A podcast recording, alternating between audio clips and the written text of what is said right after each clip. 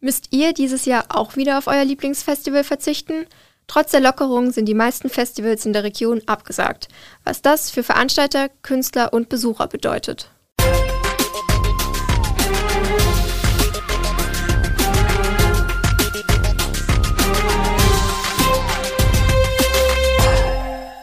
Aus der Echo-Redaktion und herzlich willkommen zu einer neuen Folge Station 64. Mein Name ist Viktoria Wertz und ich spreche heute mit meiner Kollegin Katrin Mader, was die Absage von Festivals für Künstler und Veranstalter bedeutet und wie überhaupt größere Veranstaltungen wieder möglich werden können. Ja, hallo auch von mir. Der erste Juli-Sonntag steht in diesem Jahr bevor und deswegen, echte Heiner wissen das, würde heute eigentlich das Darmstädter Heinerfest starten. Die Veranstaltung wurde aber, so wie viele andere Großveranstaltungen auch, schon Anfang Mai abgesagt. Ja, Vicky, worum bist du besonders traurig? Hast du irgendein Lieblingsfestival oder ein Lieblingsfest, auf das du dieses Jahr wieder verzichten musst? Ja, da muss ich gar nicht lange überlegen. Das ist bei mir definitiv der Wurstmarkt in Bad Dürkheim. Denn ich komme aus der Pfalz und der Wurstmarkt ist bei uns so ähnlich wie hier das Heinerfest in Darmstadt. Das ist einfach das Highlight des Jahres und auch immer der Abschluss der Weinfestsaison, wo man sich einfach mit Freunden trifft, wo Bands spielen, wo man einfach eine tolle Zeit hat. Ja, und was vermisst du am meisten? Ja, mir fehlen auf jeden Fall die Musikveranstaltungen. Ich war die letzten Jahre zum Beispiel immer auf dem Love Family Park in Rüsselsheim. Das ist ja so ein großes Eintagesfestival und 2019 waren da 20.000 Besucher. Das kann man sich zurzeit ja wirklich gar nicht vorstellen, aber mal von der Vorstellung abgesehen. Was darf man im Moment eigentlich? Also auf jeden Fall ist eine größere Veranstaltung schon möglich. Und zwar ab 25 Personen gilt es quasi schon als Großveranstaltung und im Freien sind dann bis zu 500 Menschen zugelassen. Da werden Geimpfte und Genesene aber nicht mit eingerechnet. Auf jeden Fall müssen die Kontaktdaten erfasst werden, auch Abstände müssen eingehalten werden und Masken teilweise getragen werden. Und es braucht natürlich auch ein Hygienekonzept. Und diese Verordnung gilt dann auch bis zum 22. Juli erstmal. Ja, was danach ist, das muss man dann erstmal schauen. Gerade mit der Delta-Variante ist es ja doch wieder recht unsicher alles. Auch wenn wir jetzt gerade wieder so auf dem Weg in die Normalität sind. Wenn ich so zurückblicke, das ging ja doch ganz schön schnell jetzt mit den Lockerungen alles, wenn man mal bedenkt, dass wir uns bis zum 18. April noch im Lockdown befanden. Und das ist, denke ich mal, auch ein großes Problem für die Veranstalter, oder? Also Planungssicherheit sieht schon irgendwie anders aus. Ja, das stimmt. Da habe ich auch mit Harry Hegenbart drüber gesprochen. Er ist Veranstalter aus Bensheim und organisiert hier in der Region mehrere Festivals. Und ähm, er musste sogar eins seiner Festival kurzfristig nochmal verschieben. Ja, den äh, Termin vom Fungo Festival mussten wir nochmal zweieinhalb Wochen nach hinten schieben. Ähm, und äh, jetzt sind wir aber recht zuversichtlich, dass das klappt, auch dank äh, der grandiosen Zusammenarbeit mit der Stadt Funkstadt und auch äh, der Bürgermeister Koch, der sich fast täglich bei uns meldet und versucht, alle Steine aus dem Weg zu räumen. Ich weiß nicht, ob du das Fungo-Festival kennst. Ich habe mir von Herrn Hegenbart aber mal erklären lassen, was das überhaupt ist und was es da so gibt. Äh, Fungo ist ein Familienfestival, deswegen wird es natürlich auch äh, Kinderprogramm ähm, gegen Mittag geben und ähm, ein paar Mitmachaktionen und Stationen, wo die Kinder sich austoben können. Das ist ja ein ganz großes freies Gelände in Funkstadt. Und äh, gegen Abend dann jede Menge Live-Musik und vielleicht auch ein bisschen noch ein paar Shows, das müssen wir uns noch anschauen, äh, so wie man es kennt. Äh, das Einzige, was, was ungewöhnlicher sein wird, ist, dass wir halt Eintritt nehmen müssen. Und äh, um das irgendwie halt alles zu stemmen. Und das Programm werden wir, denke ich, nächste Woche veröffentlichen können, wenn alles so läuft, wie wir uns das gerade vorstellen. Naja, was man halt in Corona-Zeiten so unter normal versteht, da müssen schon auch noch einige Maßnahmen eingehalten werden. Natürlich müssen wir uns Einbahnstraßensysteme überlegen, sodass keine großen Schlangen entstehen. Wir müssen sehr viel ähm, Hygienemaßnahmen bei uns, äh, die wir sowieso auch schon immer hatten, das muss man dazu sagen, aber jetzt sind es halt andere äh, Hygienemaßnahmen, ähm, die wir bei uns halt machen müssen, wie halt äh, dieses ganze Desinfizieren zum Beispiel, dass ständig jemand kommt und alles desinfiziert.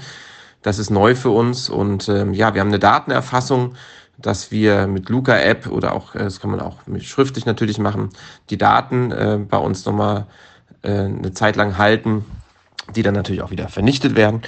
Und auf dem Gelände ähm, muss man natürlich auch die Abstände wahren. Man muss am Platz oder so jetzt keine Maske tragen, aber auch da müssen wir streng darauf achten, dass, dass die Abstände zwischen den Besuchern äh, eingehalten werden und das muss kontrolliert werden. Und äh, ja, es darf jetzt keine großes Tanzgemenge oder sowas vor der Bühne geben. Das sind solche Dinge, auf die wir achten müssen. Trotzdem glaube ich, dass es ein, eine schöne Sache werden kann. Ja, die Besucheranzahl ist begrenzt. Da stellt sich dann schon die Frage, ob sich Veranstaltungen überhaupt schon wieder lohnen. Ob sich das Ganze lohnen wird, wird sich zeigen. Ähm, es ist auf jeden Fall deutlich schwerer als sonst. Und ähm, in erster Linie ist es für uns wichtig, dass, dass Dinge veranstaltet werden, dass, es, dass man Künstler bucht und Stände bucht und ähm, dass dieser ganze Apparat am Laufen gehalten wird. Ähm, es wird sich sehr wahrscheinlich ähm, nicht so lohnen oder nicht lohnen, wie wir uns das vorstellen. Aber wir versuchen es auf jeden Fall. Und ähm, der kleinere Rahmen ist natürlich ähm, ein Einschnitt. Normalerweise läuft es ja auch ganz anders bei uns. Wie gesagt, wir nehmen eigentlich beim Fungo Festival zum Beispiel keinen Eintritt. Äh, jetzt müssen wir gucken, wie viele Leute kommen, um denn diese Kosten irgendwie zu finanzieren. Also das Risiko ist einfach viel, viel höher und auch der Aufwand drumherum ist viel, viel höher, wo wir deutlich mehr Personal brauchen für, für, für Kontrolle zum Beispiel. Also so rosig ist das nicht, aber wir bleiben einfach mal zuversichtlich. Auch wenn der Termin jetzt steht, ist immer noch eine Unsicherheit und die Angst vor einer Absage da. Nun, wenn wir wieder absagen müssen, weil die Delta-Variante äh, einschlägt und sich zu viel verbreitet zum Beispiel oder irgendwelche anderen Gründe, ähm, das wäre natürlich sehr schlimm. Ähm, das heißt, unsere ganzen Mühen und ähm, alles, was wir an Werbemaßnahmen gemacht haben etc., äh, wäre umsonst gewesen und ähm, wir hätten dann wieder sehr viel investiert und hätten dem gegenüber nichts stehen. Ähm, es gibt ja auch eine, eine Festivalhilfe ähm, oder beziehungsweise eine Kulturhilfe, die die, die Ticketzahlen, äh, die kommt vom Bund, die die Ticketzahlen verdoppelt, wenn man deutlich weniger äh, Menschen reinlassen kann als sonst. Aber wenn man halt absagt und äh, wir dann auch gar keine Tickets verkauft haben, dann können auch keine Tickets verdoppelt werden. Und das, da merkt man einfach, wo, wo es ein bisschen hapert und wo, wo auch das eigentliche Risiko ist. Ähm, weiteres Risiko ist momentan, äh, haben wir viele Unwetter und bei amtlicher Unwetterwarnung muss geräumt werden. Ne? Dann müssen wir auch alle Leute sagen, bitte geht nach Hause und dann kriegen sie ihr Geld zurück. Wir können nicht sagen, kommt einfach in zwei Wochen wieder äh, und wir bauen das Festival nochmal auf. Das, das geht so natürlich nicht. Und ähm, ja, das ist ein, ein großes Risiko. Man plant da alles irgendwie ins Blaue und hofft da mit einem mit einem blauen Auge davon zu kommen. Und das, äh, das ist eine große Belastung auch für das gesamte Team hier, ähm, die halt, wie gesagt, viel Arbeit reinstecken und, ähm, und einfach nur hoffen, dass alles, dass alles gut geht. Und ähm, naja, diese Belastung haben aber natürlich auch, auch die Künstler, die jetzt äh, äh, lange Zeit nichts machen konnten und jetzt vorsichtig wieder rausgehen können und auch unsichere Verträge machen. Natürlich, die Veranstalter wollen sich auch absichern und wenn abgesagt werden muss, dann gibt's dann keine Gage und so. Das ist alles keine schöne Situation und, ähm, und das ist durchaus auch eine, eine Belastung.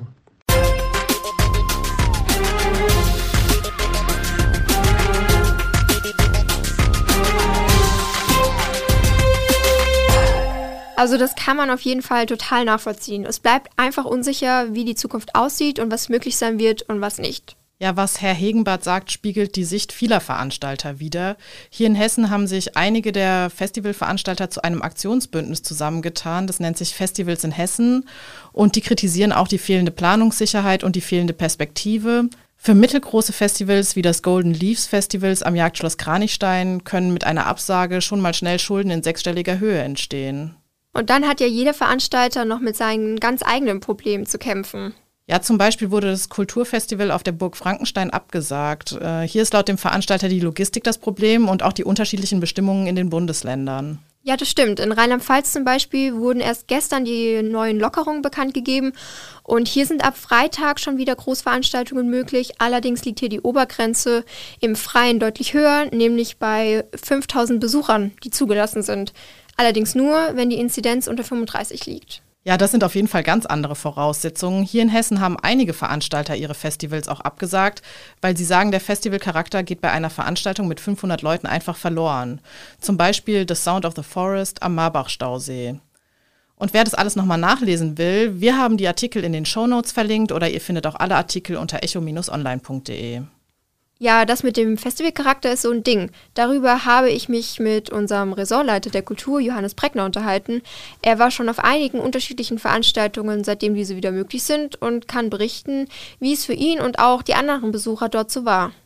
Also ich würde sagen, bei den Open-Air-Veranstaltungen ist die Stimmung durchweg sehr gut und das ist fast wie, fast wie vorher, auch wenn die Abstände eingehalten werden, aber das ist einfach eine, eine schöne Stimmung, die da entsteht. Das Wort, das ich von Künstlern und von Besuchern äh, in den letzten Wochen am häufigsten gehört habe, ist das Wort endlich. Endlich der Seufzer, endlich, wir können wieder, wir dürfen wieder, wir dürfen zuschauen, zuhören, wir dürfen aber auch endlich wieder auf der Bühne sein und vor Publikum spielen. Es ist ja auch was anderes, ob man ein, ein Kulturereignis alleine zu Hause erlebt, ob man sich eine CD auflegt oder ein Video anschaut oder ob man es mit Menschen äh, gemeinsam macht. Also wenn man etwas gemeinsam tut, ähm, keiner weiß so recht warum, aber wenn er was gemeinsam tut, wenn man sich gemeinsam auf ein Ereignis konzentriert, auf ein Ereignis ausrichtet in der Gemeinschaft, dann macht das was mit dem Menschen. Der Mensch hört anders zu, er schaut anders zu, er nimmt ein Ereignis anders wahr.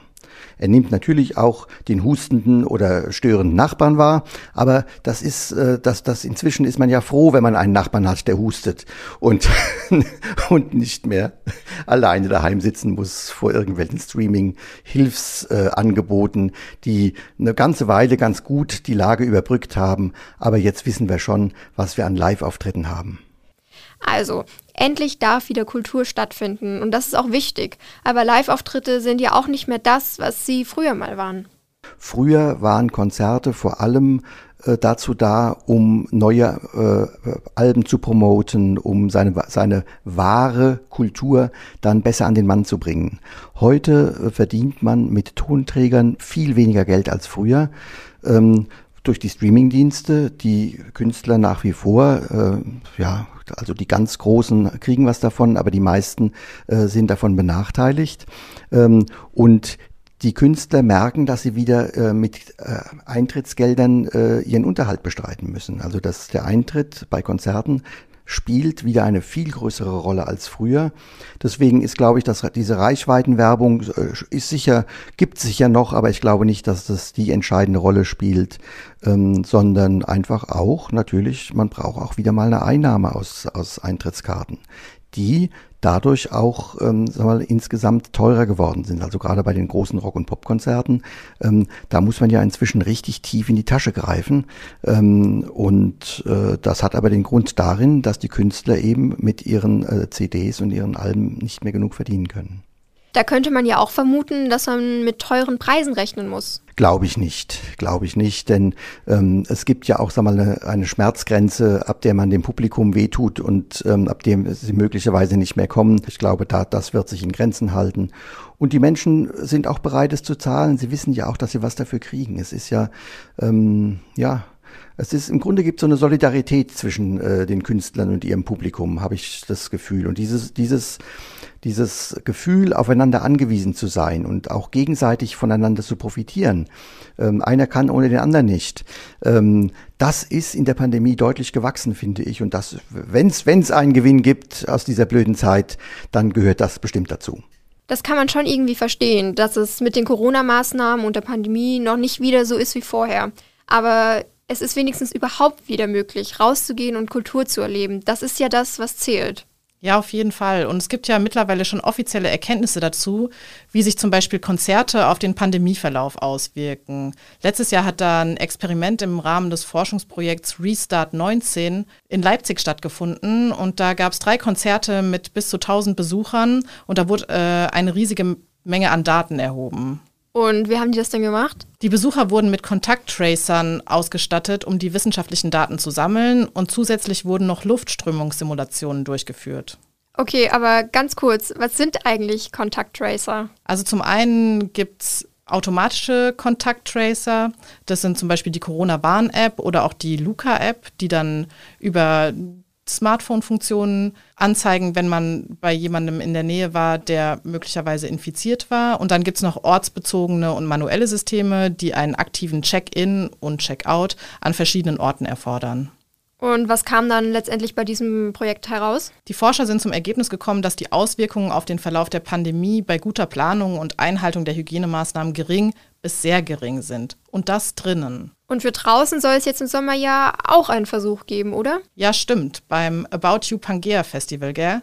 Was haben die da genau vor? Das Festival ist ein Pilotprojekt, das übrigens in der Nähe von Rost Rostock stattfindet. Und da dürfen im August bis zu 15.000 Besucher kommen. Und von wem wird das begleitet? Ja, das wird vom Landesamt für Gesundheit und Soziales und dem Wirtschaftsministerium von Mecklenburg-Vorpommern begleitet. Ja, da bin ich ja mal gespannt, ob das wirklich stattfindet und vor allem, was dann auch da rauskommt. Aber man sieht, offizielle Unterstützung von politischer Seite ist notwendig. Das hatte Herr Hegenbart ja auch schon angesprochen. Aber gilt dann da Maskenpflicht?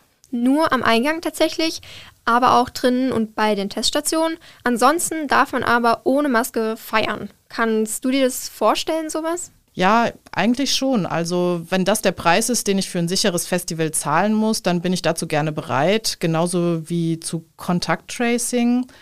Mir fehlt der musikalische und kulturelle Input einfach total. Und so ein Festival lässt einen ja auch immer mit neuen Künstlern und neuen Genres in Kontakt kommen.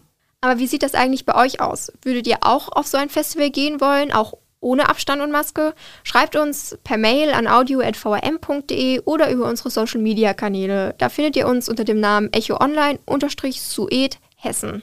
Ja, und was genau Festivals für Künstler bedeuten und ob die Bookings in Anbetracht der Lockerungen langsam wieder anlaufen, darüber habe ich mit dem in Darmstadt geborenen und aufgewachsenen Sänger und Drummer Philipp Rittmannsberger, der unter dem Künstlernamen Louis Hill unterwegs ist, gesprochen. Er hat vor anderthalb Jahren sein letztes Konzert gespielt und wir haben darüber gesprochen, was er an Festivals am meisten vermisst. Ich vermisse am meisten daran, dass ähm naja, es sind immer viel mehr Leute, viel mehr Leute, die dich nicht kennen, dass du halt so Herzen erobern kannst, die dich überhaupt noch nicht kennen. Das ist so diese Herausforderung und ähm, das ganze Feeling drumherum. Meist ist es ja irgendwie sehr gutes Wetter, hoffentlich. Ja, es ist einfach äh, ein tolles Erlebnis, mit so vielen äh, Leuten dort vor Ort zu sein. Meistens sind die Locations ja auch schön und ähm, du bist an irgendeinem besonderen Ort, in irgendeinem See. Das fehlt mir schon auf jeden Fall. So zu spielen, generell zu spielen. Gerade spiele ich überhaupt gar nicht. Es sei es sind irgendwie ähm, Streaming-Konzerte. Ähm, das habe ich jetzt zweimal gemacht während der, während der Corona-Zeit. Also jetzt mal wieder richtig vor Leuten zu stehen und vor vielen, die dich nicht kennen, was halt beim Festival oft passiert, ist ähm, wäre wirklich schön. Durch Corona ist alles anders, doch immerhin scheint sich aktuell etwas zu bewegen. Normalerweise die Festivalsaison wird drei, ein Dreivierteljahr im, Vor, äh, im Voraus geplant und man ist irgendwie, wenn man die Calls am Januar oder Dezember äh, nicht hat, dann wird man auch nicht spielen. Und jetzt kommt das plötzlich so eins nach dem anderen rein. Also wir haben jetzt, glaube ich, fünf Festivalanfragen. Ähm, hoffen natürlich, dass die stattfinden. Man weiß nie genau, ob das noch alles ändert und die äh, Hygienekonzepte irgendwie funktionieren. Gerade jetzt fallen so äh, Anfragen rein, die äh, sehr kurzfristig sind. Wir haben in August tatsächlich und im Juli, 31. Juli spielen wir in Offenbach. Ich weiß nicht, ob das ein Festival ist, zumindest also Open Air.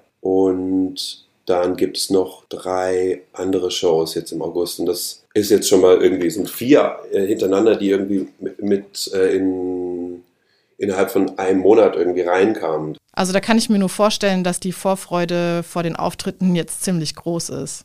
Also ich sehne mich zurück an den, an den Punkt, wo man einfach wieder vor Menschen spielen kann und ein Feedback bekommt für das, was man tut. Dass halt eine Euphorie zurückkommt und eine Energie, die man ja selbst als Musiker in, ins Publikum spielt. Und wenn da gar nichts zurückkommt, wie jetzt in so einem Stream, ist es einfach ziemlich mager mm, und sehr fiktiv alles. Und so, das wäre wirklich jetzt einfach mal äh, eine schöne Situation, wieder vor, vor Leuten zu spielen, die werden wahrscheinlich jetzt erst noch alle sitzen, das ist aber auch in Ordnung oder irgendwie ähm, auseinanderstehen. Aber ich glaube, die Leute haben einfach so viel Bock, dass, ähm, dass dort jetzt einfach die Euphorie äh, aus ihnen rausbricht und uns sehr viel Freude bereitet, wenn wir spielen. Also das ist irgendwie äh, das, was ich vermisse und das, was, äh, was wir hoffentlich dann wieder erleben dürfen.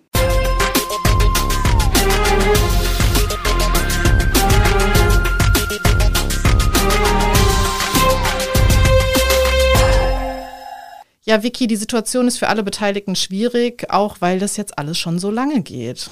Tja, trotzdem geht es jetzt ja wieder langsam los, wenn auch in kleinerem Rahmen. Aber die Veranstalter bemühen sich ja auch darum und bieten zum Beispiel auch Alternativen an, wie jetzt auch beim Heinerfest.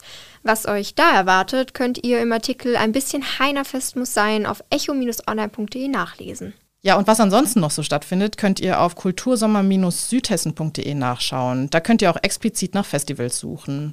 Diese Angebote sollte man, glaube ich, auch echt nutzen. Wer weiß, wie lange uns bleibt, bis uns vielleicht wie in England und Portugal die vierte Welle mit der Delta-Variante droht. Und ja, der Infektionsschutz steht natürlich immer noch ganz oben.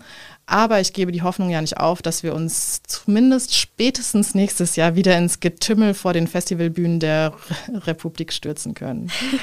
ja, das finde ich eigentlich jetzt auch ein schönes Schlusswort für diese Folge. Falls ihr Anregungen oder Kritik habt, dann schreibt uns gerne per Mail an audio.vrm.de oder schreibt uns in die Kommentare auf unseren Social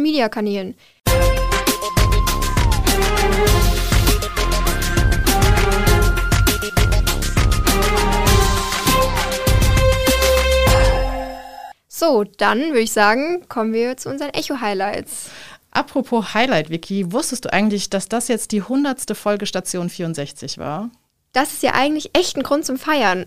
Aber kommen wir zurück zu unseren Echo-Highlights. Also mein persönliches Highlight die Woche war das Achtelfinalspiel Deutschland gegen England und meine Kollegen und ich am Desk mussten zum Ampfiff noch arbeiten. Deswegen haben wir hier in der Redaktion einen Fernseher, der an der Wand hängt, in Gang gebracht und haben, während wir natürlich gearbeitet haben, das Spiel verfolgt. Und ähm, ja, was war dein Echo-Highlight? Ja, mein Echo-Highlight liegt jetzt schon wieder ein bisschen länger zurück. Als es vor zwei Wochen so heiß war, durfte ich mal wieder an einem Seminar teilnehmen. Und ähm, da ging es um Recherche und Gesprächstechniken. Und wir haben da super viele Rollenspiele gemacht, wie man mit Pressemenschen redet und wie man denen dann doch die Details und ähm, Geheimnisse entlockt. Und das war wirklich interessant und hat mich, glaube ich, in meiner Arbeit ziemlich vorangebracht. Das war die 100. Folge von Station 64 und in zwei Wochen hört ihr mich schon wieder und dann zusammen mit meinem Kollegen Maxi. Bis dahin. Tschüss. Das war die heutige Ausgabe von Station 64. Der Echo-Podcast aus Darmstadt liefert einen Rückblick auf die wichtigsten Nachrichten für Südhessen und den spannendsten und kuriosesten Themen aus dem Postleitzahlengebiet 64. Ihr wollt noch mehr spannende Geschichten, Reportagen und News aus eurer Region? Dann probiert doch einfach mal unser Plus-Angebot aus. Einfach reinklicken unter vrm-abo.de slash podcast. Ein Angebot der VRM.